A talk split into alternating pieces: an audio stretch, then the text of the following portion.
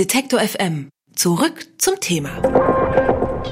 N99, der Podcast zur Frankfurter Buchmesse von äh, Detektor FM und ich äh, bin jetzt hier mit LeFloid. Hi. Uh, Hallöchen.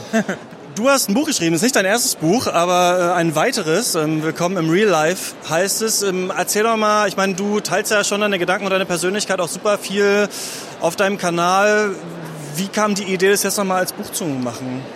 Ähm, auf dem Kanal sind es ja eher die Gedanken, die ich teile, Meinungen und so. Und das erste war ja ein Sachbuch und jetzt äh, ähm, hatte ich darüber nachgedacht, wie könnte man das umsetzen, dass man so ein paar Fragestellungen einfach abarbeitet, die man so selber hat, die man in seiner Generation so für sich einfach hat. Und ähm, bin dann irgendwann an diesem Thema Fragestellung hängen geblieben und äh, habe dann mit dem Tommy, was sehr viel Spaß gemacht hat, einfach auch dieses Konzept erarbeitet, dass wir im Prinzip das als, als so eine Art Interview transkribieren dann und dann eben das so niederschreiben. Das hat ganz gut funktioniert. Und das Schöne ist, es liest sich halt wirklich wie so ein ja, wie so ein kleines Generationenmanifest und, und deswegen kommt es nicht so vermessen wie so eine, wie so eine Autobiografie rüber. Äh, deshalb hat mir der Stil, so das in diesem Interviewstil einfach zu machen, hat mir sehr gut gefallen, ja. Ja, Tommy Krappeweis, ähm, Erfinder von Bernd das Brot, damals RTL Samstagnacht und so. Wie seid ihr zusammengekommen? Äh, äh, wir kennen uns tatsächlich schon eine ganze Weile, gerade eben aus dem Gaming-Bereich, äh, kennen viele Kollegen von mir äh, und dadurch, dass ich im Sprechermilieu ja relativ viel unterwegs bin, schon äh, was eben Arbeit in Synchronstudios angeht, solche Geschichten. Und äh, da er und auch seine, seine liebe Frau beispielsweise äh, einfach ein fantastisches Team sind, was eben die analoge Arbeit am Buch angeht, fiel mir da die Wahl der Zusammenarbeit oder beziehungsweise auf ihn, was die Zusammenarbeit angeht, echt nicht schwer. Du meinst, es ist wie so eine Art Generationenmanifest geworden. Wie siehst du denn so deine Generation? Ich habe ehrlich gesagt den Überblick verloren, welche wir waren. Ich glaube, wir waren nicht mehr Generation X oder waren wir Generation X oder waren wir schon Generation Y? Ich glaube, wir sind Y und die Snapchatter sind die sind dann die sind nächste. Die, okay, das sind die X oder die Snapchat. Ich weiß es auch nicht genau. Aber es stimmt schon. Also diese, dieses, dieses Generation Y-Ding ist ja wirklich, du hast ständig halt Fragen. So, was willst du machen? Wo soll es eigentlich hingehen? Und warum zur Hölle sind wir eigentlich die, die jetzt, ich speziell mit 30, schon fast zu alt sind, um eben in dieser völlig neuen Jobsparte, was Digitalisierung angeht, angekommen zu sein? Weil wir halt das alles irgendwie so mitgenommen haben, mit reingeschlittert sind, wahnsinnig viele Veränderungen durchleben, weil du hast ältere Generation, die halt sagt, ja komm, das ist mir jetzt alles zu kompliziert, da kümmere ich mich jetzt auch nicht mehr drum. Die ganz junge Generation, die völlig in diesem digitalen Dschungel wandert, wirklich, wo, wo das Internet einfach ein, ein völlig eigener Lebensraum als solches geworden ist. Äh, und dann wir, die noch äh, wahrscheinlich ungefähr 1700 Stunden an AOL-CDs auf dem Dachboden haben.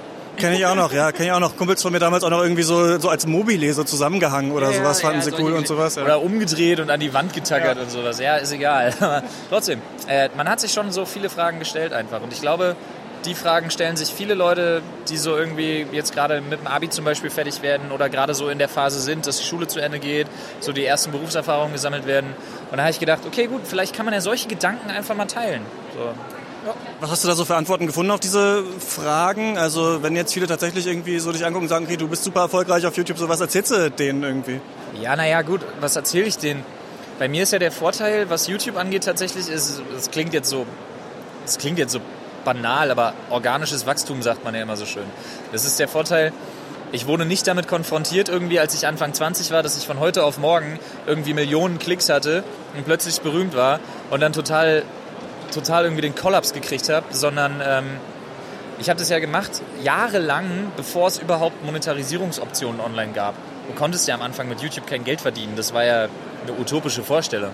Das kam bei mir auch erst nach vier oder fünf Jahren, dass das überhaupt eine Rolle spielte, dass es überhaupt relevant wurde, dass es überhaupt möglich war. Ähm, und deswegen würde ich sagen, ich glaube, das Wichtigste für jeden, der mal, der sich mal so rantasten will, auch an das Thema YouTube oder an das Thema Influencer. Ja, der, der sollte Für alle Podcast-Hörer, da waren gerade Anf Anführungszeichen in der Luft. Genau. Ähm, der sollte auf jeden Fall das Ganze als Hobby begreifen erstmal für sich, um sich selber nicht unter Druck zu setzen und um sich selber genug Zeit zu geben, sich auszuprobieren. Welche Formate möchte ich wirklich lange machen? Kann ich mit dieser Kontinuität überhaupt leben? Äh, Erlaubt es mein mein Lebensstil, mein, mein Job, den ich ja habe oder die Schulzeit oder irgendwas, erlaubt es überhaupt eine gewisse Regelmäßigkeit, was Videokreation angeht? Kann ich dauerhaft kreativ sein? Äh, alles Sachen, die man sich selber erstmal fragen sollte und die man meiner Meinung nach über mehr als nur ein paar Wochen, sondern eher über ein, zwei Jahre wirklich probieren muss, um festzustellen, ja, ich kann mir vorstellen, daraus ein Berufsbild zu machen für mich.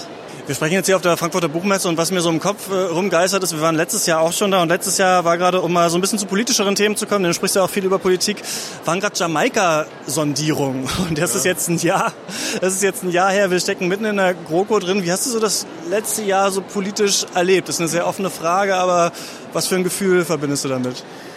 Ich habe letztes Jahr in so ziemlich jedem Video, wo ich mich damit beschäftigt habe, immer wieder gepredigt. Neuwahlen, keine große Koalition. Neuwahlen, Minderheitenregierung, bitte. Das wäre doch absolut fantastisch, weil dann wird demokratische Arbeit, endlich mal wieder demokratische Arbeit im Bundestag. Dann kann nicht wieder eine große Koalition sich hinter den Kulissen streiten, irgendwas durchboxen und dann einfach durchregieren ungefragt, sondern hätten wir wirklich, hätte sich die deutsche Politik den Schritt getraut, eine Minderheitenregierung zu stellen, hätte man plötzlich wieder mit Inhalten überzeugen müssen. Und zwar alle Lager, und zwar jede Partei, sodass man wirklich zu einer Mehrheit kommt, wenn es um Beschlüsse geht. Und ich habe mir das wirklich gewünscht. Aber du hast ja wirklich gesehen, und auch jede Berichterstattung hat das damals gezeigt, dass Angst davor einfach da war. Und das verstehe ich nicht. Das hat mich so geärgert. Ja, ich habe mich letztes Jahr ich mich viel geärgert darüber. Ja.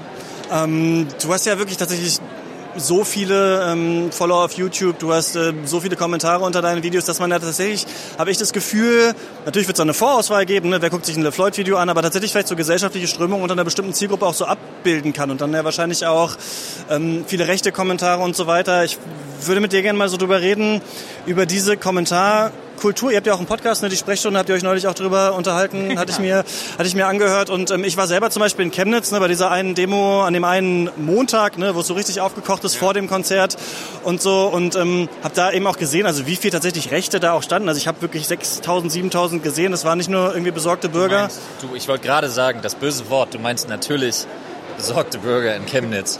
Ja, und du hast ja selber das dann quasi auch in einem YouTube-Video aufgegriffen, darüber gesprochen, ey, das ist ein großes gesellschaftliches Problem, die Politik muss sich damit befassen. Und dann habe ich auch die Kommentare darunter gesehen und da sind die Leute, ja, tschüss, De-Abo, du bist ein linksradikales Schwein und sowas. Ja. Wie gehst du irgendwie mit sowas um? Ähm, jeder, der meinen Kanal deabonniert, weil er meine Meinung zu linksradikal findet, oder jeder, der meinen Kanal abonniert, weil er selber von sich sagt, sorry, ich bin rechts, ich habe hier nichts mehr zu suchen, der möge bitte meinen Kanal deabonnieren. Also er mag meine Videos auch weiterschauen. Er mag sich auch gerne am Diskurs beteiligen, was in meinen Augen dann nicht ist, dass man einfach plump beleidigt, sondern dass man tatsächlich mal versucht, argumentativ zu arbeiten. Äh, das gerne, aber ich bin wirklich nicht sauer, wenn jemand meinen Kanal abonniert, der mich vorher irgendwie als als linksversifften Gutmenschen beschimpft. Deabonniert. Ja, ja. ähm, Habe ich abonniert gesagt. Ja. Freudscher Versprecher.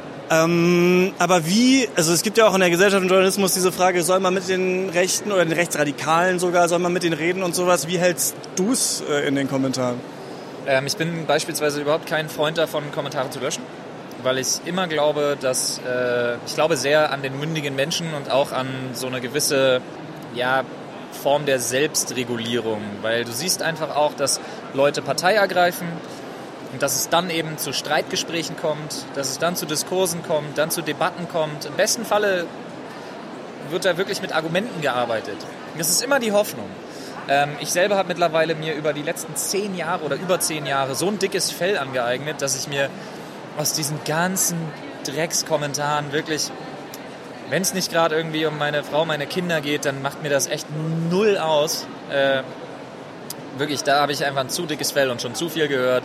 Und ich muss auch ganz ehrlich sagen, in nun über zehn Jahren YouTube und so viele Jahre als Person in der Öffentlichkeit, mir hat noch nie irgendjemand irgendwo auf der Welt so eine Scheiße, was sie gerne kommentieren, ins Gesicht gesagt. Mhm. Das passiert einfach nicht. Weil diesen Schutzschild der Anonymität, den verlassen die meisten Leute einfach nicht. Ja, ich finde das interessant, weil ich ja auch dann zu Chemnitz getwittert hatte und da auch dann viele Kommentare kamen und ich natürlich überhaupt gar keine Internetgröße bin, aber ich schon da so dachte, oh, oha, jetzt kommen sie auf einmal so und das einen dann doch so ein bisschen trifft oder einen so ins Grübeln bringt. Bei dir, du sagst jetzt, du hast ein dickes Fell, kann man da nicht aber auch so Gefahr laufen, dass das Fell so dick ist, dass man dann so immun gegenüber Kritik wird und nur noch so in seiner eigenen Sicht ist? Das dicke Fell ist jetzt tatsächlich bezogen auf so Sachen, auf so beleidigende Kommentare und so weiter. Natürlich nicht auf Kritik. Kritik ist eine Sache, die man immer noch ernst nimmt oder die mir immer noch was bedeutet, die mir auch immer noch nahe geht, äh, wenn es denn im besten Falle konstruktive Kritik an meiner Arbeit ist. Äh, weil ich mir denke, das ist halt die Möglichkeit, warum man das Ganze überhaupt über so einen langen Zeitraum machen kann. Weil man darauf eingehen kann, weil das ein stetiger Entwicklungsprozess ist einfach und man nicht Gefahr läuft, dass man irgendwann einfach so stehen bleibt und so in diese, in diese ekelhafte Routine verfällt, wo es zu so, einem, zu so einem Muss verkommt. Sondern du hast immer wieder die Möglichkeit, okay, ja, das kann man überdenken. Vielleicht bin ich in der Position auch ein bisschen zu starr gewesen und verharre da gar nicht länger, sondern denke mir, ja, natürlich sind auch politisch Rechte, wir reden jetzt nicht von Neonazis, Nazis, Rechtsextremen, sondern politisch konservative, eher rechts von der Mitte situierte Meinungen, Dinge, über die man nachdenken muss, über die man sich auch in der Mitte der Gesellschaft bewusst sein muss, dass sie, dass die da sind, dass Ressentiments einfach existieren und dass man eben mit denen und gegen die im besten Falle arbeiten muss und das aber kann. Und dafür brauchst du aber eben auch diese Kritik, dafür brauchst du auch dieses Feedback, um dich dem anzunehmen. Hast du das Gefühl, wenn du nicht so politisch wärst, dass du erfolgreicher sein könntest, also noch erfolgreicher mit dem, was du machst? Definitiv ja. Definitiv ja. Also wäre ich, hätte ich den Scheideweg nicht eingeschlagen, beziehungsweise hätte mich von dem sehr politischen abgewandt äh, mit steigendem Erfolg des Rechtspopulismus in Europa und in Deutschland, äh, glaube ich, hätte ich deutlich mehr Abonnements mittlerweile. Ja, das glaube ich schon. Ja. Weil du dann eben nicht mehr so eine breite Bandbreite einfach abdecken kannst an Leuten. Nee, gar nicht, sondern weil es einfach ähm, dann nicht so polarisieren würde. Und äh, Leute gar nicht diesen Anstoß hätten zu deabonnieren, weil sie sich daran stören plötzlich und das nicht hören wollen und sich in ihrem Weltbild gekränkt und verletzt fühlen und angegriffen fühlen. Aber das ist nicht das, worum es mir geht tatsächlich. Äh, dann doch eher in Kauf nehmen, dass die Leute deabonnieren, als mich jetzt irgendwie großartig verbiegen müssen. So, ich bin nicht besonders gut darin, meine, meine Klappe zu halten. Das sagte Floyd bei N99. Vielen Dank, dass du dir die Zeit genommen hast. Ich danke euch. Vielen Dank.